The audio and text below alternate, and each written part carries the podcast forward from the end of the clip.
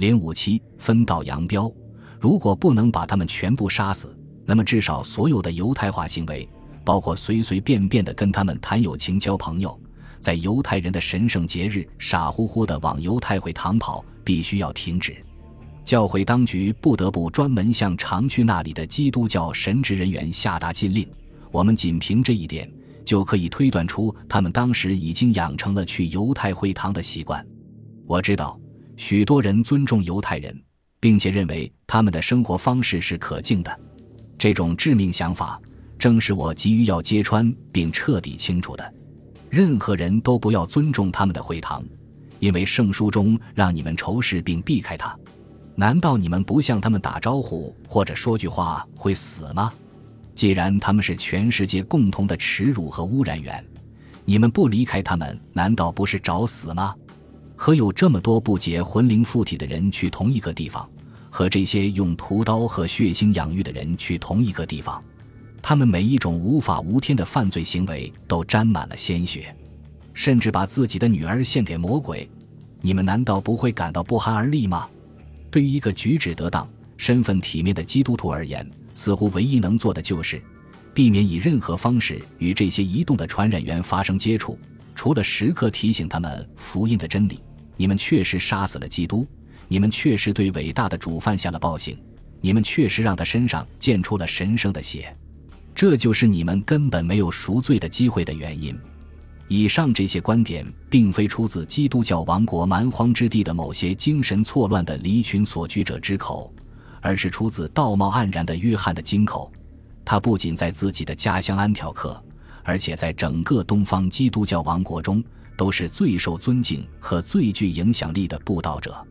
约翰的声音被认为是最真实、最虔诚的，是一种可以穿透大都市中的尘世安逸。提醒那些沾沾自喜的人，时刻不要忘记自己的真正职责的声音。这种声音将强烈的苦修意识与狂热的战争叫嚣融为一体，号召基督徒要以永不宽恕的心态去面对自己的敌人及杀害基督的凶手。对于犹太人来说，他们在后来的基督教时代将不得不一次又一次地面对这种可怕的声音。这种试图把犹太人变成一个贱民部落的声音将能持续多久呢？又会传播多远呢？如果发生人身攻击，帝国的法律会保护他们吗？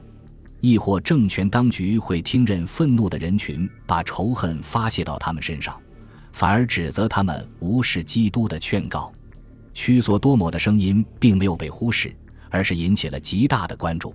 他的演讲被人用文字记录下来。并由那些听过他演讲的人流传开来，这本身就说明当时人们对他的声音是非常重视的。公元三百九十八年，就在他的八条论刚成书仅仅十一年之后，约翰被擢升为君士坦丁堡的宗主教及牧首，从而使他开始觊觎皇帝的宝座。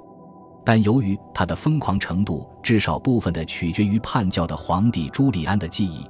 犹太人肯定为此感到庆幸。因为在公元三百六十二至三百六十三年，正是这位皇帝曾允许安条克的犹太人返回耶路撒冷，并重建他们的圣殿。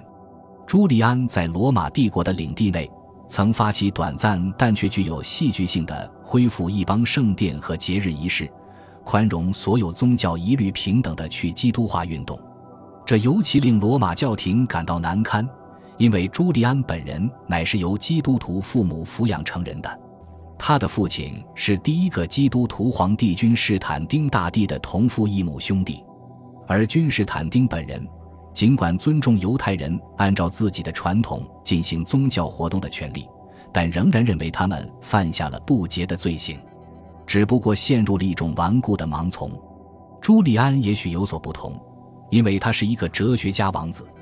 圣经民族并不是因为他提倡的享乐主义才特别的拥戴他。而他在看到这部书的内容时，也曾表现出某些不满，并且尤其厌恶其中暗示只有以色列人才能得到上帝真正福佑的那个特别的约。但他又觉得他们根本没有理由这样做，他们完全可以像其他民族一样，在对他们偶然选中的对某个神的崇拜中得到保护，只要他们不像基督徒那样，不把这种崇拜强加于其他人。他的仁慈也泽及了当时已经失去圣殿和金色城堡的犹太人。在他们被允许朝圣的那个沉痛的日子，即阿布月初九，西律圣殿那段残留的西墙，不仅是一个痛哭和哀悼的公共场所，而且也是一个吸引着怀有复杂情感的基督徒旅行者的圣地。公元三百三十三年，一位旅行者就曾提到，他们来到矗立在圣殿旧址上的哈德良雕像前，痛苦的哀悼，用力撕扯自己的衣服，然后就平静的回家了。须索多摩或许会突然感到一种从未有过的不寒而栗，因为最后一位叛教的皇帝和犹太人之间这次突然而反常的相互理解，就发生在他的大本营安条克。公元三百六十二年，朱利安本人也来到了西墙边，但不过是为了招募准备与波斯人开战的军队。那些一直反对朱利安的士兵，从城内甚至整个叙利亚境内召集了一个犹太人组成的代表团，质问他们为什么不依照摩西律法的要求向他们的上帝献祭。他们回答说：“摩西律法不允许我们在耶路撒冷以外的地方献祭，让我们返回耶路撒冷，重建圣殿和祭坛，我们就会像过去那样献祭。”主张用暴力对付犹太人的传教士以法莲塞鲁斯画了一幅反映这个非神圣同盟的讽刺画：犹太人在魔术师和偶像崇拜者朱利安这个魔鬼的肩头载歌载舞，行过歌里的人吹着羊角号，就像一群疯子。但当时的情况很可能是，至少某些犹太人对重建计划怀有复杂的情感，因为毕竟弥赛亚的降临被认为是重建的先决条件。似乎在突然之间，这项重建计划引起了朱利安这位野心勃勃的历史主宰者的兴趣，因为这样做至少会在一定程度上戏剧性的否定基督教所谓圣殿的废墟将永远作为提醒人们拒绝救世主的后果的标志物保住下来的老生常谈。但是，一个更为惊人的事实，也许是，作为一个罗马皇帝，尤其是一个出生在基督徒家庭的皇帝。他肯定想到过建立一座让他的统治永垂不朽的丰碑，正如同时代的罗马历史学家阿米亚努斯·马切利努斯所说：“不惜以巨大的代价重建那座被他自己的臣民焚毁的、一度矗立在耶路撒冷的雄伟圣殿。”公元三百六十三年春天，重建工程似乎进展顺利。为了监督工程进度，朱利安任命他最信任的安条克人。曾担任过大不列颠总督的阿里皮乌斯出任工程总监，在一封写给族长希勒尔二世的信中，阿里皮乌斯要求对重建的成本做出预算，并任命了一位收税官员，专门接受从各个犹太小区募集的专项资金。巨大的石灰石和木材被源源不断地运往耶路撒冷。实际上，圣殿中一个尚未完全倒塌的门廊还被改建成了一座临时会堂。在与波斯人作战的征途中，朱利安宣布：“我正在以全部的热情为至高的上帝建造一座新圣殿。”然而，正如那些基督教神父所期望的那样，上帝毫不留情地做出了最后的裁决。根据阿米亚努斯·马切利努斯的记述，在五月末的一天，令人恐怖的火球在刚刚垒下的地基上爆炸，烧死了几个工匠。并且使人无法靠近建筑工地，因而垒下的基石就庞佛有违天命，于是工程被搁置起来。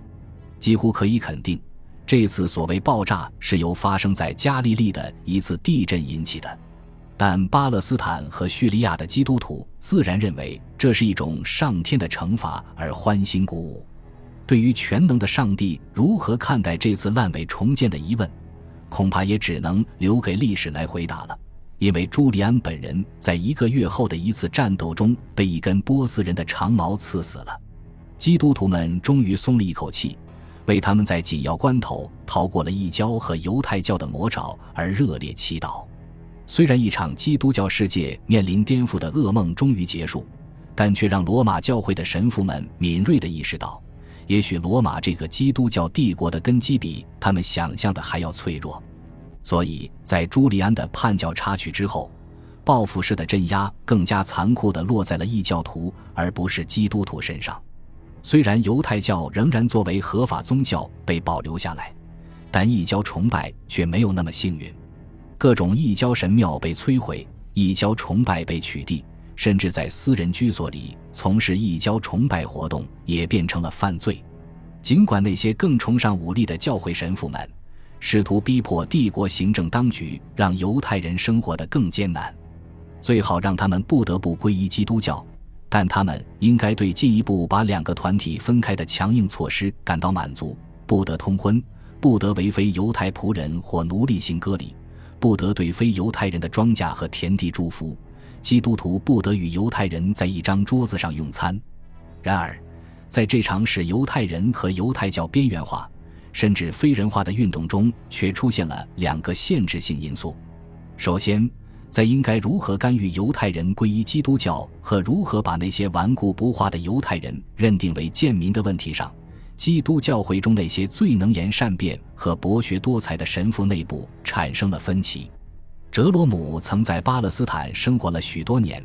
他学会了希伯来文，并把最初的圣经文本翻译成了拉丁文，即所谓五家大译本。他虽然增近距离地接触过犹太人。尤其是他那些已经皈依基督教的犹太老师，但他仍然对他们的刚愎自用、邪恶变态和对十字架犯下的血腥罪行耿耿于怀。凡不属于基督的，就是反基督的；凡与犹太人有关的事情，都必须退回到他们在耶稣受难时所扮演的角色来看待，包括他们不健康的习俗、他们荒谬的割礼制度，以及他们对律法自负的粗俗痴迷。奥古斯丁由于更历史的看待犹太人和他们的托拉，所以显得十分引人注目和与众不同。既然上帝把他们单独挑选出来接受他的律法，怎么会认为割礼是不值得的呢？按照奥古斯丁对割礼的理解，这种割掉血肉的做法实际上是耶稣基督本人自愿舍弃肉身的预言。如果保罗本人没有行过割礼，为什么他对犹太人不愿意看到割礼被取代如此愤怒呢？提摩太行过割礼吗？同样的，奥古斯丁竭力地发挥自己的历史想象力，从而赋予了耶稣及其门徒以完整的犹太身份。而在当时，他曾给哲罗姆写过一系列信件，就许多微妙的争议问题进行讨论。